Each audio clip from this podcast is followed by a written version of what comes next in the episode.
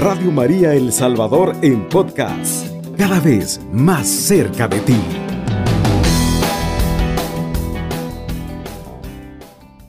Buenos días hermanos y hermanas, bienvenidos al programa El Evangelio Hecho Vida en esta fiesta tan importante que la iglesia celebra ahora, ¿verdad? Este séptimo domingo de Pascua está dedicado a la fiesta de la ascensión del Señor y es un día de gozo para nosotros porque nuestra humana pequeñez ha sido más que nunca elevada por la acción redentora del Señor, ¿verdad? Que ahora en esta fiesta se cumple, pues que Jesús al cumplir su misión eh, alcanzó para nosotros la plenitud y sobre todo para Él, ¿verdad? También en cuanto hombre junto al Padre.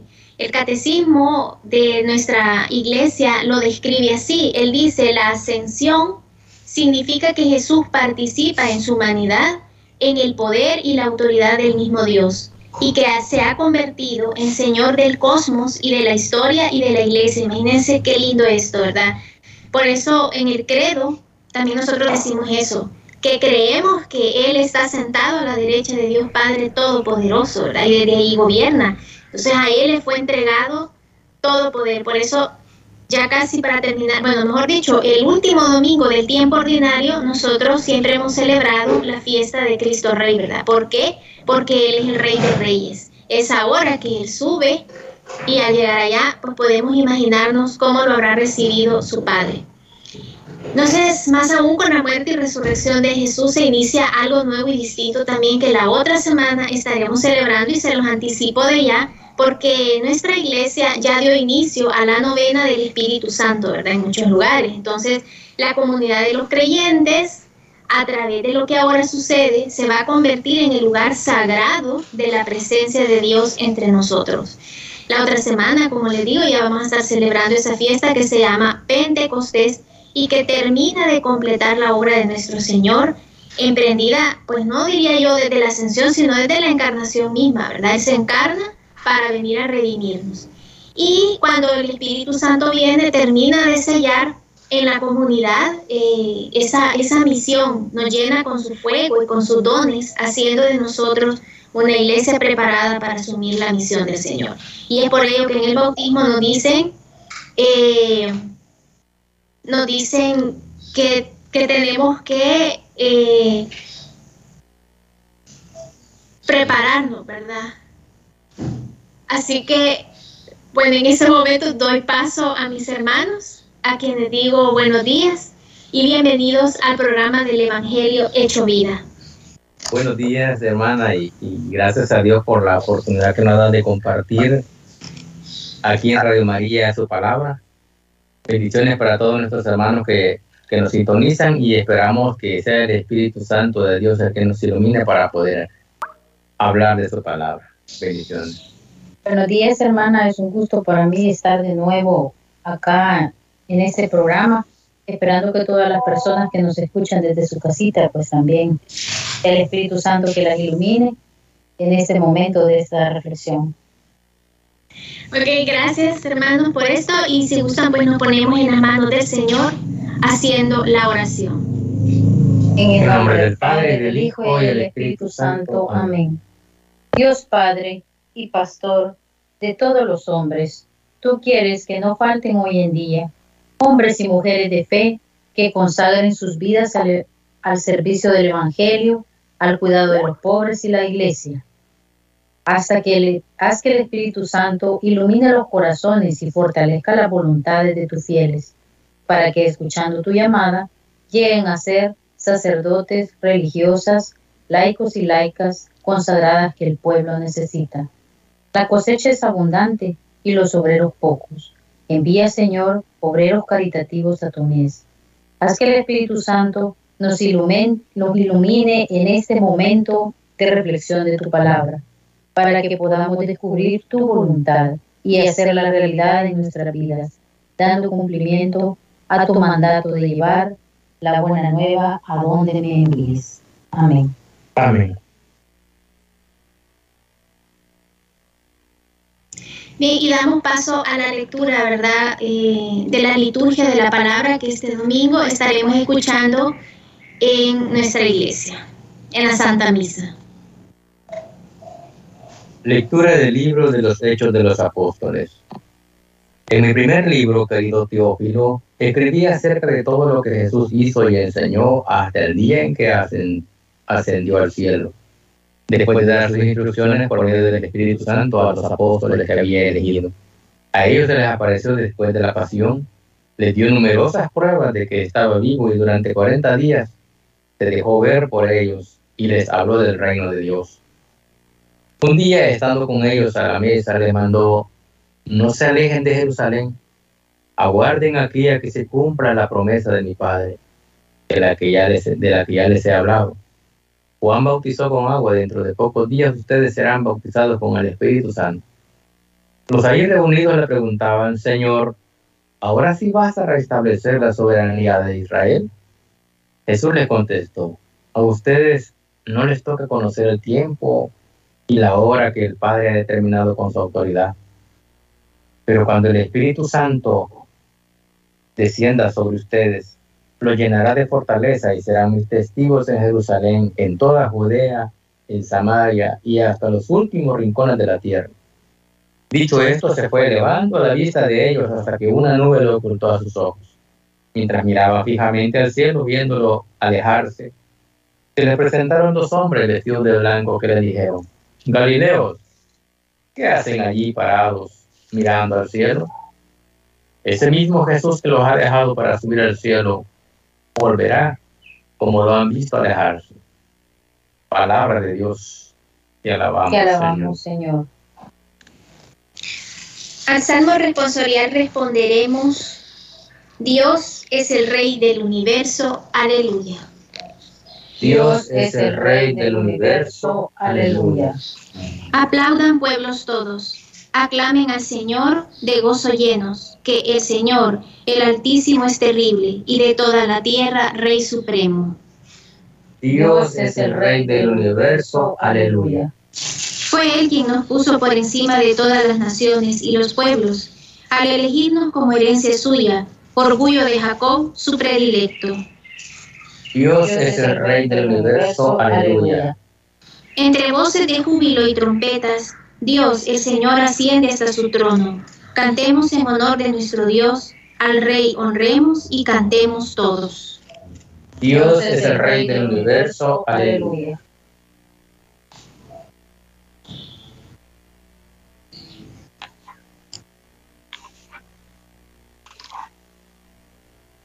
Lectura de la carta de los a los hebreos.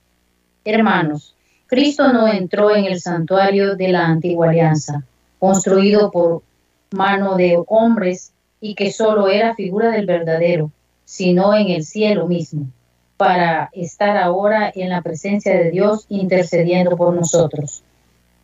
En la antigua alianza el sumo sacerdote entraba cada año en el santuario para ofrecer una sangre que no era la suya, pero Cristo no tuvo que ofrecerse una y otra vez a sí mismo en sacrificio, porque en tal caso habría tenido que padecer muchas veces desde la creación del mundo. De hecho, Él se manifestó una sola vez en el momento culminante de la historia para destruir el pecado con el sacrificio de sí mismo. Y así como está determinado que los hombres mueran una sola vez y que después de la muerte venga el juicio, así también Cristo se ofreció una sola vez para quitar los pecados de todos. Al final se manifestará por segunda vez, pero ya no para quitar el pecado, sino para la salvación de aquellos que lo aguardan. En Él tienen puesta su esperanza. Hermanos, en virtud de la sangre de, de Jesucristo, tenemos la seguridad de poder entrar en el santuario porque Él nos abrió un camino nuevo y viviente a través del velo, que es su propio cuerpo. Asimismo, en Cristo tenemos un sacerdote incomparable al frente de la casa de Dios. Acerquémonos, pues, con sinceridad de corazón, con una fe total, limpia la conciencia de toda mancha y purificado el cuerpo por el agua saludable. Mantengámonos inconmovibles en la profesión de nuestra esperanza, porque Él nos hizo las promesas y Él es fiel a su palabra. Palabra de Dios. Te alabamos, Señor. Del Santo Evangelio según San Lucas. Gloria a ti, Señor Jesús. En aquel tiempo Jesús se apareció a sus discípulos y les dijo, está escrito que el Mesías tenía que padecer y había de resucitar entre los muertos al tercer día, y que en su nombre se había de predicar a todas las naciones, comenzando por Jerusalén, la necesidad de volverse a Dios para el perdón de los pecados. Ustedes son testigos de esto. Ahora yo les voy a enviar al que mi padre les prometió. Permanezcan pues en la ciudad hasta que reciban la fuerza de lo alto. Después salió con ellos fuera de la ciudad hacia un lugar cercano a Betania. Levantando las manos los bendijo y mientras los bendecía se fue apartando de ellos y elevándose al cielo. Ellos después de adorarlo, regresaron a Jerusalén llenos de gozo y permanecían constantemente en el templo alabando a Dios. Palabra del Señor. Gloria, a ti, Señor Jesús. Bien, empezando, los evangelios nos ofrecen diversas claves para entender cómo comenzaron a andar históricamente las primeras comunidades cristianas sin la presencia de Jesús al frente de sus seguidores. Tal vez no fue tan sencillo como a veces nos imaginamos. O sea, cómo entendieron y vivieron su relación con Él una vez desaparecido de la tierra. Dice que si revisamos el Evangelio de San Mateo, Mateo no dice nada de la ascensión, pero habla de la promesa que le hizo Jesús. Yo estaré con ustedes todos los días hasta el fin de la historia. Y este es algo muy importante que nosotros podemos tomar en cuenta. En el Evangelio de, San Juan, se dice que se ha llenado de tristeza al oír lo que les dijo, pero es verdad lo que les digo. Les conviene que yo me vaya, porque mientras yo no me vaya, el protector no vendrá a ustedes. Yo me voy y es para enviárselo. Esto lo encontramos en Juan 16, versículos 6 y 7. Leo esto para que podamos entender que no fue fácil el trabajo de los discípulos. E, es razonable la tristeza, pues ellos quieren sentir la seguridad que les da tener a Jesús siempre junto a ellos. Es la tentación de vivir de manera infantil bajo la protección del Maestro. Ahora, aquí Jesús nos muestra una sabia pedagogía, pues su ausencia hará crecer la madurez de sus discípulos y demás seguidores. Será el Espíritu Santo, el Paráclito, el Espíritu Consolador, quien en la ausencia de Jesús promoverá el crecimiento responsable y adulto de lo suyo. Todos nosotros hemos pasado, y es bueno recordarlo, que han habido momentos en que parece crecer entre nosotros el miedo a ser creativos, la tentación de quedarnos quietos, de decir, a que lo haga otro, yo no, o, aquel se va a encargar de eso. Y nos quedamos allí quietos sin querer hacer nada por miedo a quizás a incapacidad o impotencia de, querer, de poder hacer aquello. También la tentación de la nostalgia por un cristianismo pensado para otros tiempos y otra cultura, cuando sabemos que la palabra de Dios es viva y eficaz en todo tiempo de nuestra vida. Ahora, la fiesta de la ascensión del Señor nos recuerda que terminada la presencia histórica de Jesús, vivimos el tiempo del Espíritu, tiempo de creatividad y de crecimiento responsable. El Espíritu no proporciona a los seguidores de Jesús recetas eternas, nos da la luz y el aliento para ir buscando caminos siempre nuevos para reproducir hoy su actuación. Así nos conduce a la verdad completa de Jesús. Fíjense que Lucas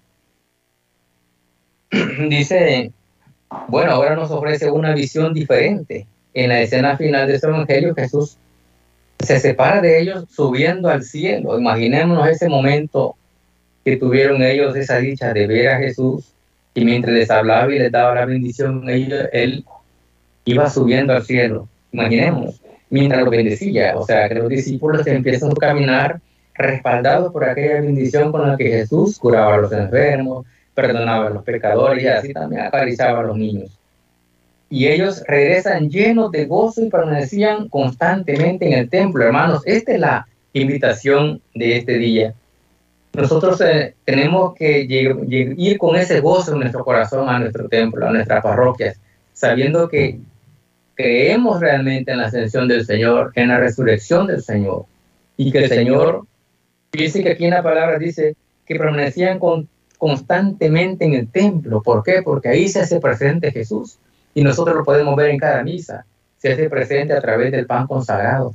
Y eso es, esto es hermoso. Si nosotros vivimos realmente en la Eucaristía, podemos sentir ese gozo que sentían sus discípulos, pues ellos siempre vivieron con esa fe de que Él va a venir y Él va a volver. Y así tenemos que mantenernos nosotros. Por eso cada vez que rezamos el Padre Nuestro, le decimos, venga a nosotros tu reino. Y esto es hermoso. Esperando pues que todos nosotros este día nos llenemos de esa alegría y fe de que Jesús está presente en la Eucaristía, que por lo tanto pues tenemos que vivir ese milagro que todos los domingos y en cada misa se nos hace presente. Llegamos al final de este primer bloque, les suplicamos no nos cambie, que tenemos mucho que decir. Seguimos después de esta pausa. Estás escuchando Radio María El Salvador, una radio cristiana, mariana y misionera. Muy bien, buenos días a todos nuestros hermanos que hasta este momento se ponen en sintonía con Radio María. Estamos hablando un poco sobre el Evangelio de hoy, sobre la ascensión de nuestro Señor Jesucristo. Muy importante lo que se está comentando ahorita y me gustaría hacer énfasis en las dos lecturas que tienen relación en San Lucas y los Hechos de los Apóstoles. Por ejemplo, sabemos, bueno, sabemos todos que el autor de los dos libros de, de San Lucas y los Hechos de los Apóstoles es el mismo autor.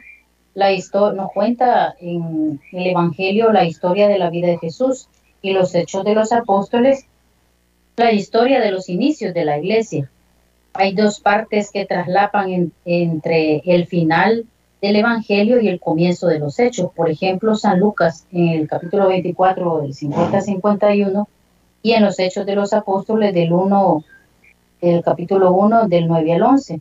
Relatan la historia de la ascensión de Jesús.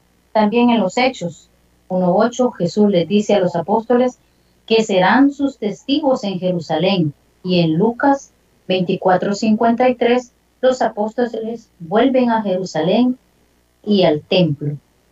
Realmente también hay un santo, el obispo y doctor de la iglesia muy famoso por sus predicaciones, eh, San Juan Crisóstomo. Realmente él decía una, una palabra, eh, una frase, son una historia de lo que Cristo hizo y dijo, los evangelios, pero los hechos relatan lo que el otro, el consolador, hizo y dijo. O sea, estamos viviendo, estamos viendo el traslape de dos, de dos momentos históricos.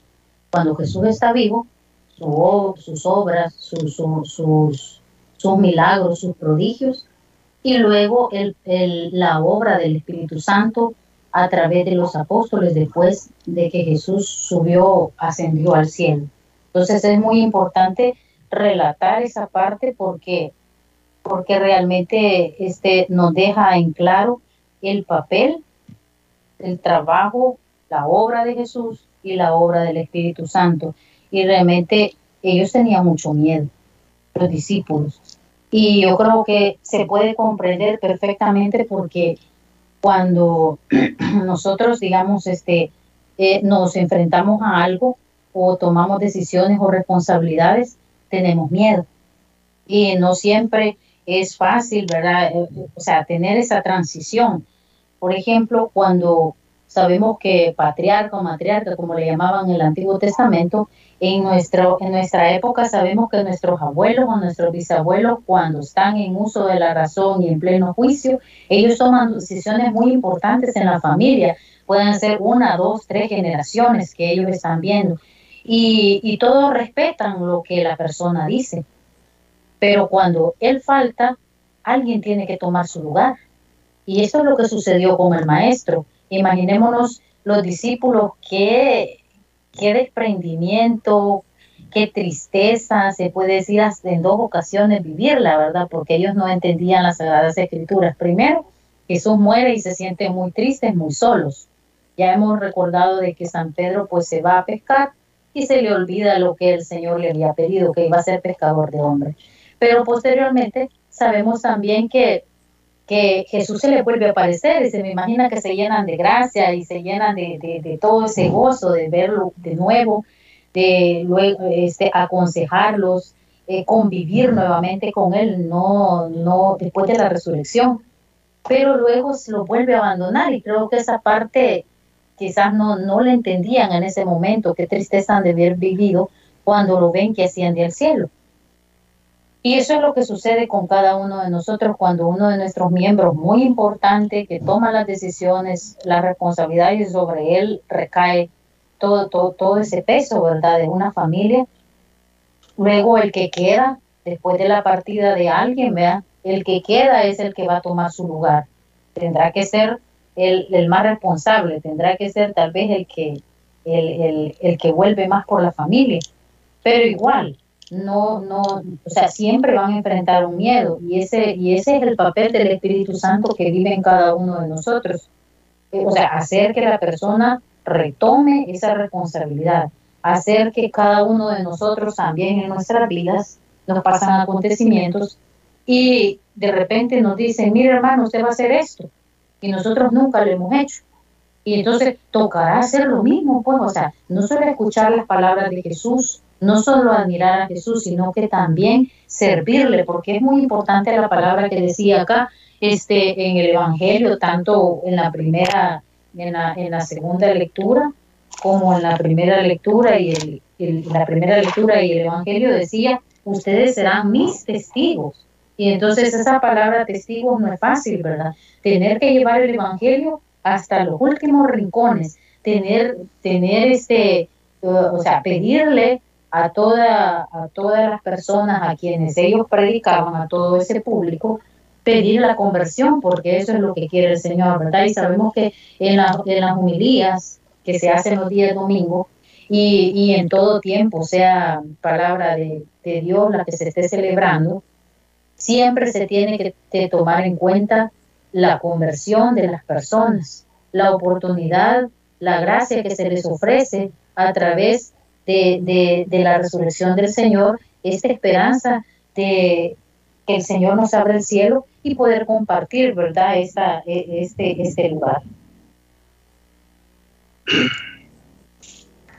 Sí, Ana, me gusta lo que, lo que usted estaba comentando, ¿verdad?, sobre el miedo, que es bien importante que nosotros los cristianos lo consideremos porque es cierto, cuando Jesús asciende a los cielos, los apóstoles se sienten abandonados, ¿no?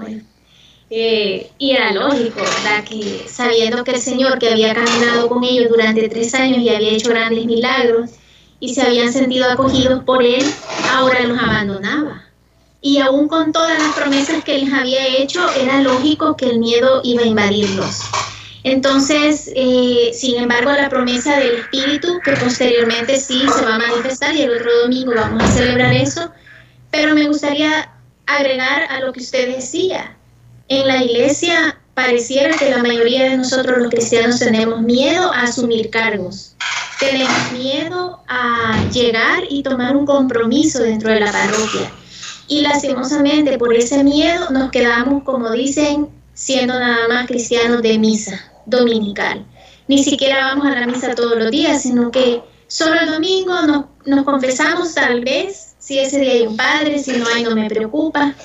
Y me voy a la casa, olvidando que en el bautismo yo asumí, claro, en el momento no me voy a dar cuenta porque era un bebé, ¿verdad? Pero sí, ahí mismo se me hace un encargo de ser misionera, de ser profeta, de ser rey y de ser sacerdote. Entonces, como que fallamos con nuestros compromisos bautismales sobre pretexto del miedo que me da asumir un cargo o un compromiso dentro de la parroquia.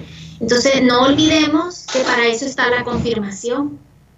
Así como para los apóstoles va a llegar Pentecostés, para nosotros ese Pentecostés se vive en la confirmación. Y es ahí donde nosotros tomamos el sacramento que es conocido eh, de antiguo como el sacramento de los mártires. ¿Qué significa? No que nos van a matar, sino que ahí se nos da el valor para continuar en la misión de Cristo. Por eso yo al inicio leía que con la ascensión del Señor se santifica la comunidad de los apóstoles con la llegada del Espíritu Santo y ahí reciben la fuerza suficiente.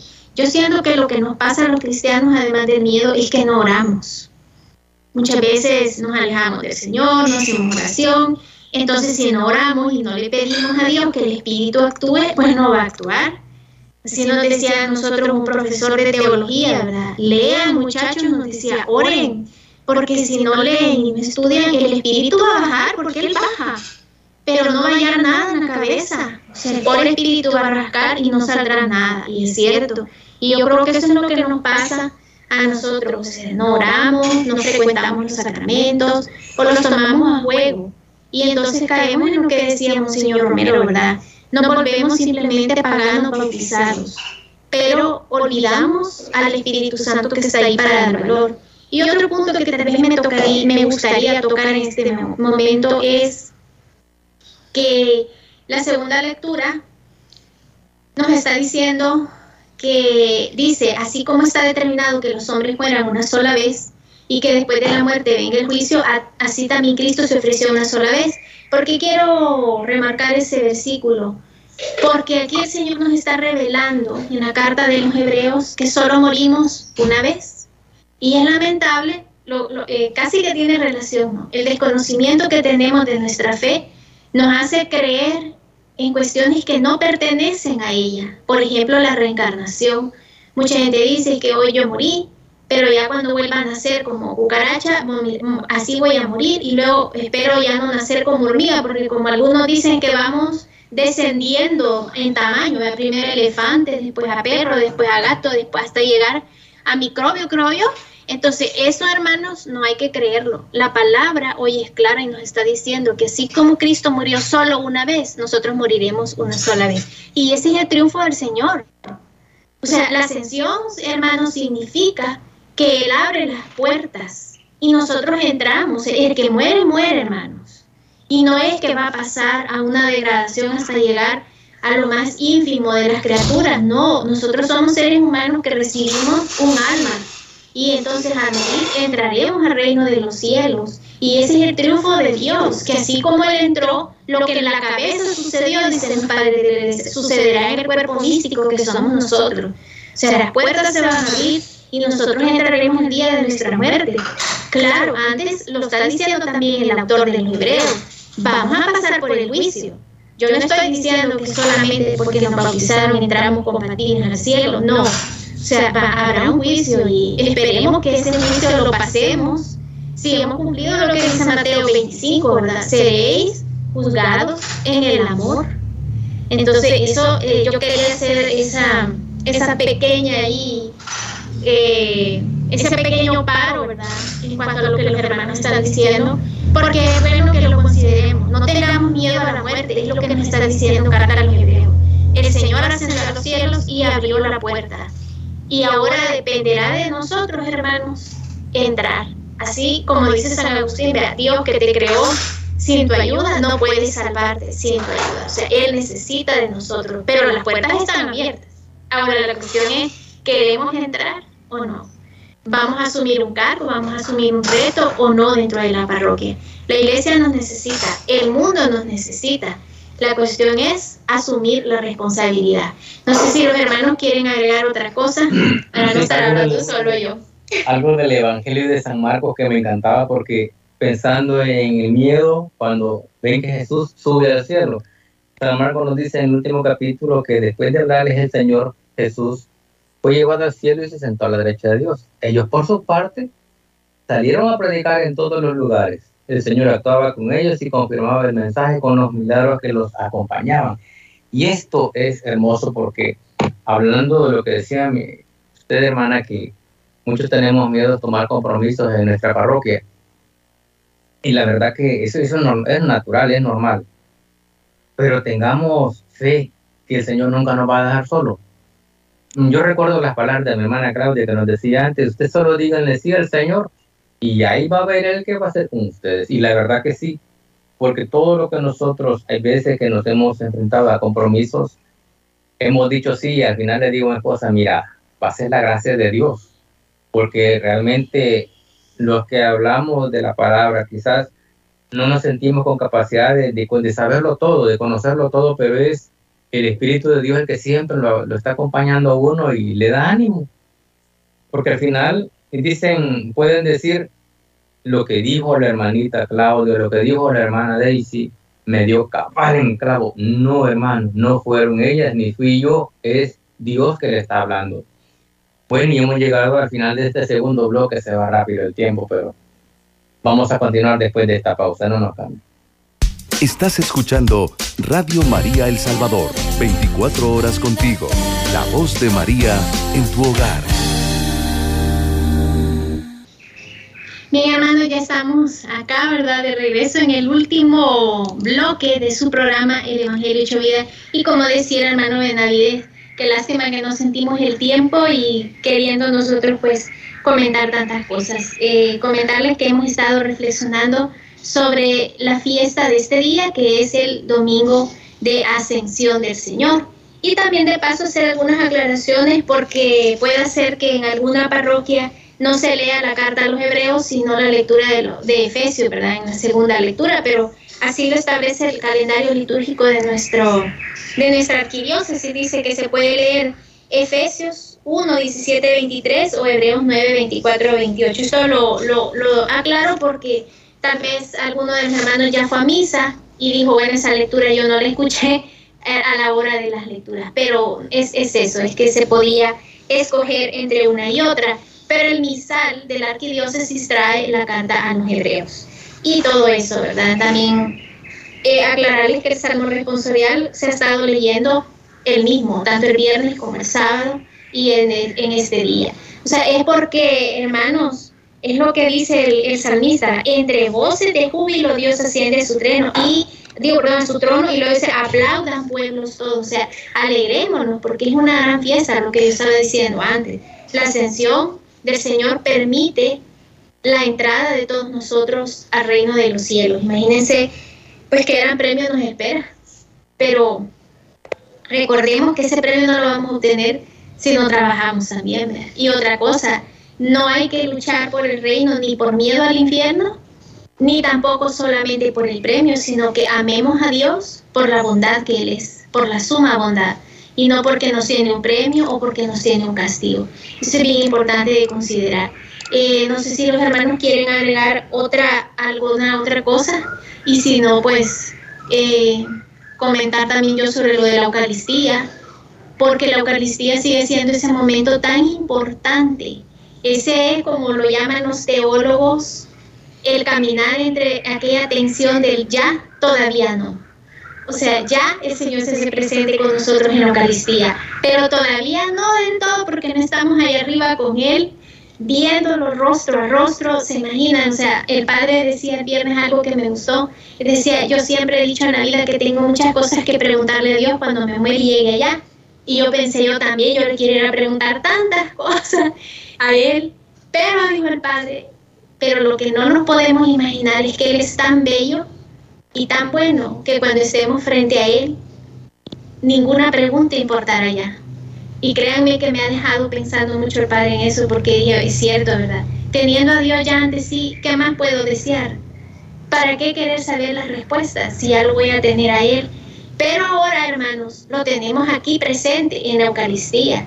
Y es doloroso también ver cómo los días jueves muy pocas personas llegan a veces a algunas capillitas eh, del Santísimo. Otras sí están muy llenas, pero no perdamos esa devoción. Recordemos que el Señor está ahí en cuerpo y sangre. Eh, creo que el hermano David quería comentar algo. Lo que usted estaba diciendo, hermano, este, me gusta lo que dice acerca del Espíritu Santo y también, como ya lo habíamos definido, los, lo del obrar de Jesús y el obrar del Espíritu Santo, es importante saber que en nuestra vida personal, este, familiar y comunitaria, pues hay presencia, ¿verdad? No solo del Espíritu Santo, sino que también la presencia de Jesús, y lo hemos experimentado, la presencia también de Dios Padre y de todas sus bendiciones. Realmente eh, el ser consciente, ¿verdad?, de llenarnos de la sabiduría del Señor muchas veces nos da pereza, hay veces este, no queremos leer la Biblia aunque la tengamos, no queremos hacer oración, pero realmente ahí está la verdadera sabiduría. Dios nos está llamando a conocerle, si nosotros no leemos, no, no escudriñamos las Santas Escrituras, no nos llenamos de, de su palabra, es bien difícil que podamos tener esa experiencia porque me hace recordar, eh, bueno, con respecto a mi hija, me hace recordar que fue a pasar consulta y le dice el, el doctor si es este, católica, porque ella es católica también. Pero este, cuando me hace recordar esa frase, porque muchas veces nosotros decimos somos católicos, no refiriéndome a ese caso, sino que en nuestra vida diaria, pero muchas veces solo aparecemos en Semana Santa, somos de registro, somos de ocasión, o sea, no verdaderamente cumplimos, ¿verdad?, de ir a la iglesia, porque, y otros que sí vamos a la iglesia verdaderamente todos los días, pero se necesita, ¿verdad?, tener esa experiencia digamos, este, yo veía una lectura donde decía que si tratamos de cumplir lo, lo que Jesús nos manda en su palabra, también nosotros vamos a tener la experiencia y de ser morada del Espíritu Santo, de Jesús y de Dios Padre. Realmente vamos a hacer una verdadera casa, una verdadera morada, y los tres pues van a venir, ¿verdad? En nuestra ayuda, en nuestras dificultades, en nuestros problemas, en nuestras tristezas.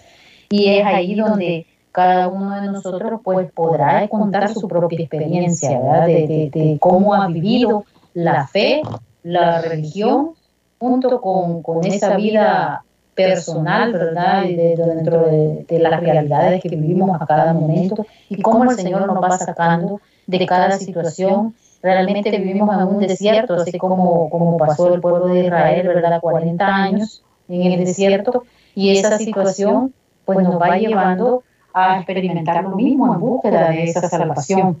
Realmente no es fácil, ¿verdad?, pasar por, pasar por esos desiertos.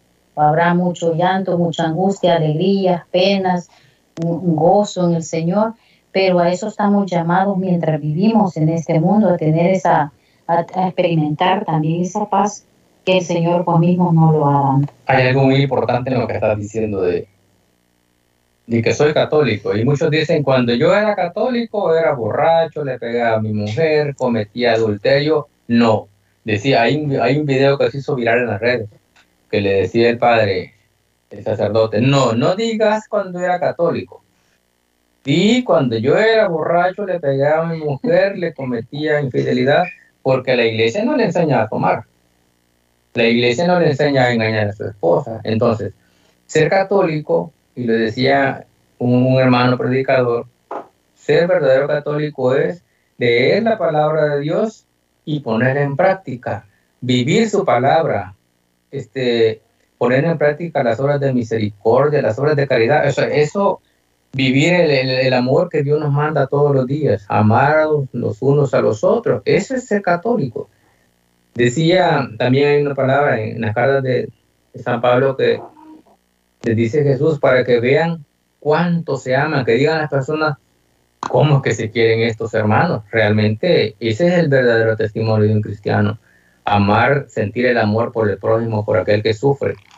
Eso, que digan, y usted, o uno le preguntado, ¿y usted es cristiano? Claro que sí, cristiano católico. ¿Verdad? Que la gente se dé cuenta realmente quiénes son los que amamos verdaderamente a Dios a través del hermano. Sí, y, es una lástima también escuchar muchas veces dentro de las parroquias críticas como por ejemplo, es que solo ella lo hace todo. Ella va por el misal, ella va por la orientación, ella va por las flores, pues sí que nadie más va. Entonces al final, ¿qué le pasa? A esa persona se le recarga todo y solo Dios sabrá con qué fuerza va ella y cuántas cosas en la casa tal vez dejará de hacer por estar sirviendo en la iglesia pero no es que ella quiera ser exhibicionista, o él, porque muchas veces son hombres, ¿verdad?, los que asumen el cargo, sino que, hermanos, no hay más viñadores dentro de la viña para trabajar, entonces, eh, que esta fiesta de la ascensión nos lleve a comprender, bueno, primero, que ser testigos del Señor en el mundo no es fácil, eso lo tenemos claro, pero también está lo segundo, ¿verdad?, que el que se esfuerce obtendrá una recompensa y es la vida eterna. ¿Por qué? Porque el Señor que ahora asciende ya abrió las puertas para que nosotros podamos entrar. Y tenemos grandes ejemplos, miren, la Virgen María creo que es el modelo primario, porque ella es la que va a seguir el camino del Señor al grado que cuando muere fue asunta a los cielos y entró. O sea, ahí está la prueba de que nosotros vamos detrás de ella. Y luego también tenemos modelos eh, como Monseñor Romero, vaya, que ustedes saben todos los compromisos que él asume. ¿Cuántas veces le dijeron váyase del país para que nada malo le suceda? Véngase por aquí. Y el que dijo, no, si mi pueblo está ahí, con mi pueblo estaré. Si me toca morir, voy a morir. Y lo hizo, o sea, y no dejó de trabajar en la iglesia por miedo. Entonces nosotros también ahora estamos llamados a imitar eso. Y lo repito, es cierto, el compromiso de ser testigos de Cristo en el mundo es, es muy duro. Por lo que decía el hermano. Muchas veces en el trabajo me van a decir, mira, hoy es sábado chiquito, yo que le llaman, que ahora el sábado chiquito creo que empieza el miércoles, ya todos tomando, y usted, va, usted tiene que ser contracorriente, contracultural y decir, no, yo no puedo porque este dinero lo tengo para los gastos de mi familia, etcétera, ¿verdad? Entonces ir como sacrificándome y dejar de ser la persona que soy. Que si me dicen, mire, ahora, qué sé yo, va a haber una orgía, quiere participar, no. O sea, soy cristiana, tengo un esposo, una esposa. Eh, entonces no, no puedo, faltar el respeto a nuestro Señor sino que vivir el Evangelio como se me ha encomendado vivirlo. Y si no sé cómo vivirlo, como dice la hermana, porque no leo la Biblia, pues yo creo que nunca es tarde para comenzar a, leerlo. Nuestro arzobispo decía para la pandemia, ¿por qué no se ponen en estos días a copiar el Evangelio a mano en un cuaderno? Para no decir que estamos aburridos y no tenemos nada que hacer porque nos tenían en cuarentenados a todos ahí. Dije yo, bueno, qué bonita experiencia eso, hasta ir haciendo dibujitos para ir entendiendo mejor la palabra del Señor. Entonces, nunca es tarde, hermanos. Biblias las venden ahora de a montón. Lo que sucede es que ni en eso queremos gastar, porque a veces queremos mejor para la recarga del celular, pero no para una Biblia. Y qué, pena, porque en realidad la palabra del Señor es eterna, Él mismo lo ha dicho, ninguna de mis palabras dejará de cumplirse.